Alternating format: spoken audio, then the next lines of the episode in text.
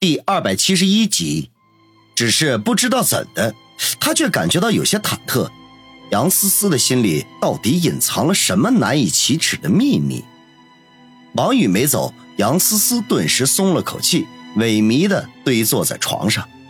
此刻，他的身上虽然不着寸缕，可是王宇的心中再无一丝杂念。走回来的路上，他顺势捡起了杨思思的衣物，来到床边，一件件的为他穿了过去。杨思思就像木偶般任他摆布，朦胧的泪眼呆呆的看着面前的这个大男孩，为他穿好毛衣。王宇吐了口气，坐在他身边，伸手将他搂入怀中，柔声地说：“思思，我愿意当你最忠实的听众，把你心里头的痛和苦都说给我听听。”杨思思小鸟依人般的依偎在他的怀中，听他这样一本正经的说道，忍不住破涕为笑。王宇，你什么时候变得这么文绉绉的了？王宇呵呵一笑，当年我读高中的时候，作文还获过奖呢。是吗？不会是你报答了评分老师，人家万不得已才给你的吧？哪有啊！我只是跟那个老师说，你要是不给我评个奖，我就天天找你女儿聊天，说不定她什么时候就爱上我了。哼，原来你上学的时候就是个大色狼。连老师的闺女儿都不放过。好了，不开玩笑了，我们开始吧。王宇正色的说道。杨思思轻嗯一声，迟疑的说：“嗯，王宇，这是我心里头最大的秘密，除了你以外，再也没有第二个人知道。我说了之后，如果你嫌弃我的话，我可以永远的离开你。”王宇一愣，情不自禁的抱紧他。思思，不管发生了什么事情，我都不会嫌弃你的。我心里头爱你还来不及呢。杨思思轻轻的叹了口气，眼神迷离起来，喃喃的说道：“这件事发生的时候，我还在读高中。高中？听杨思思的语气，王宇心中隐约产生了一种不好的预感。”是，是高二的上学期，我们班换了一个班主任，是教语文的。他五十多岁，看上去很斯文，说话慢声细语，无论是对学生还是同事，都彬彬有礼，而且学识渊博，很受大家的喜欢。那时候，我是语文课代表。经常和他打交道，因为我来自农村，从高中时候就开始住校了，所以无论是在学习还是生活上，他对我都十分的关照，甚至有几次我交不上资料费，他也会主动的帮我垫上，偶尔也会带着我吃一顿大餐，或者送些崭新的文具、书籍什么的。说到这里，杨思思忽然自嘲的一笑，低声说道：“王宇，你是不是已经想到后来发生了什么事情？”王宇默然。这样的桥段虽然他没有遇见过，可是却听到过许许多多。一个十六七岁情窦初开的少女，忽然被一位知识渊博的暖心大叔加倍呵护，后面的情节用脚趾头想。都能够知道发生了什么。少女被大叔的行为深深打动，无以为报，只好以身相许。然后恐怕就是事情暴露了，要么被大叔的老婆找上门，要么就是被学校开除，备受道德的谴责。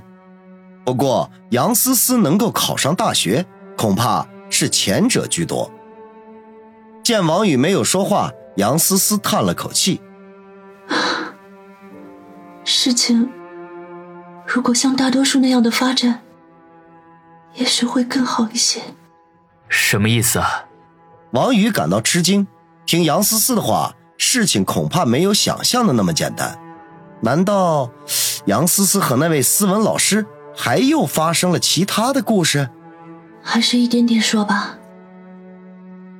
我像大多数的女孩子一样，被这样一个男人呵护关爱。心中也渐渐的对他产生了好感。但是，那是少女心里头的秘密，是绝对不会告诉任何人的。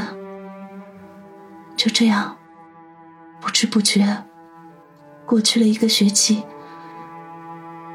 就在放寒假的头一天，他把我叫到了办公室里。他对我说，想请我到他家里帮忙做下家务，因为他妻子正在和他闹离婚，已经有几个月没回家了。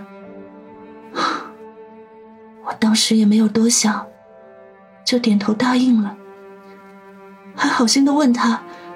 要不要多找几个同学帮忙？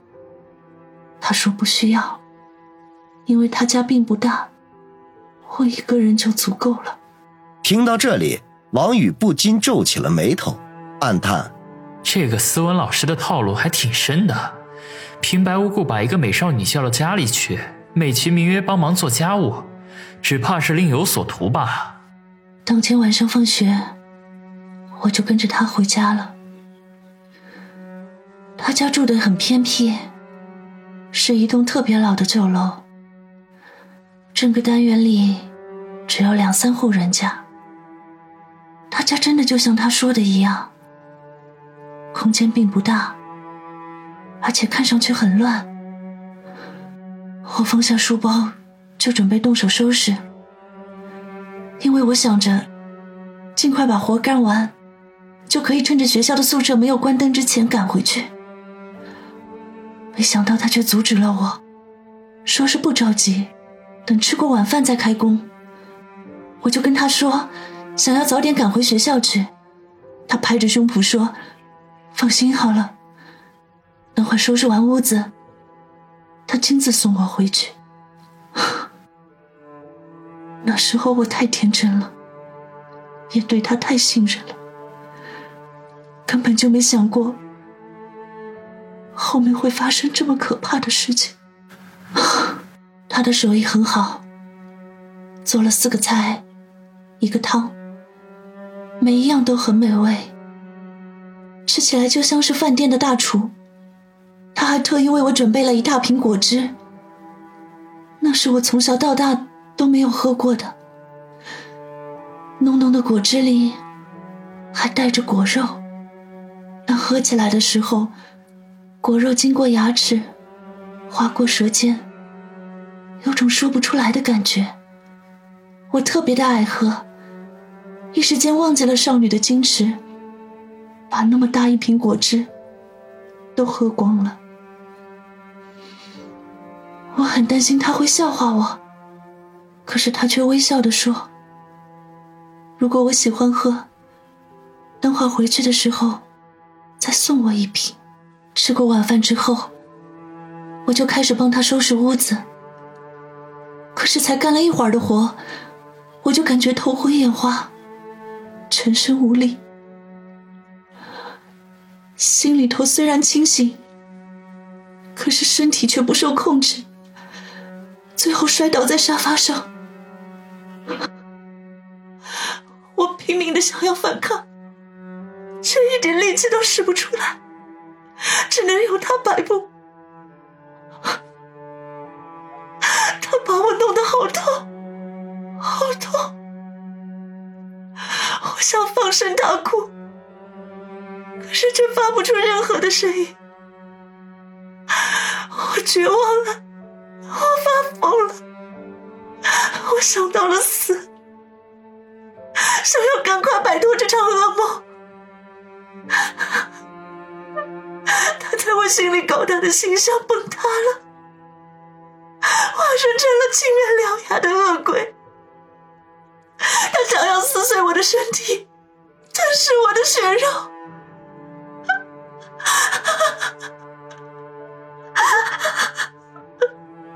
杨思思越说越激动，身体发出了剧烈的颤抖，不觉间便已经泪如雨下。王宇也是听得眼眶欲裂。心中大骂那个斯文禽兽，畜生都不如。过了许久，杨思思才慢慢的平静了下来，继续说道：“整整一个晚上，都是这样过去的。天亮的时候，我慢慢的有了力气，想要逃走，可是他却用绳子把我的手脚都绑得死死的，然后锁在了他的卧室里。他装作没有发生过任何事情一样去继续上班，继续去教书育人，而我则被软禁在那个小小的、带着令人作呕的味道的房间里。静静的等待着又一个黑夜的到来。天终于黑了下来，我听到了开门声。那个魔鬼回来了。我听到他在厨房里做饭的声音，还有他哼的不知名的小曲。我已经一天一宿没有吃饭了，肚子里饿得咕咕叫，而且还想去方便。我努力的大声叫着。其实我一整天都在喊救命，可是他家实在太偏僻了，单元里也没有什么住户，根本不会有人听见。我嗓子都喊哑了，没有办法，只能在床上方便。这时候他才开门进来，给我拿来了食物。其实我根本不想吃他的东西。可是我实在太饿了，我控制不住自己，只想填饱肚子。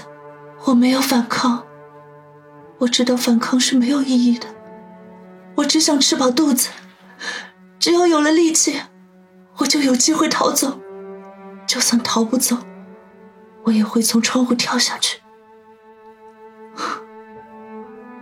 过了很久，他告诉我，学校今天放假了。